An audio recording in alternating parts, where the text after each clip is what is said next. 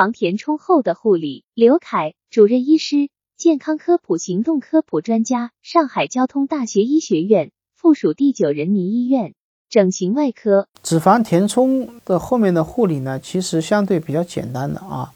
那么一一方面呢，是在面部的脂肪填充以后呢，呃，我们通常呢。呃，可以不要去做面部的这个包扎啊和这个加压啊，因为面部的血液循环是非常丰富的，所以脂肪填充以后，它应该会快速获得血液供应啊，而且面部的填充的量啊也是比较相对比较少啊，那么它的这个后期的恢复应该说是比较快的。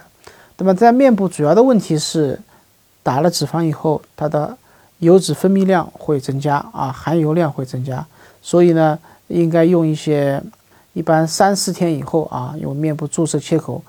那个闭合以后，我们一般用呃清水啊，每天早上晚上用清水啊进行洁面啊进行洁面，那么不要用这个粉底或者是这个隔离霜啊，使使已经分泌过头的这个过剩的毛囊啊，就这个毛孔。啊，在堵塞啊，会这样容易形成爆痘啊。那么胸部的脂肪填充呢，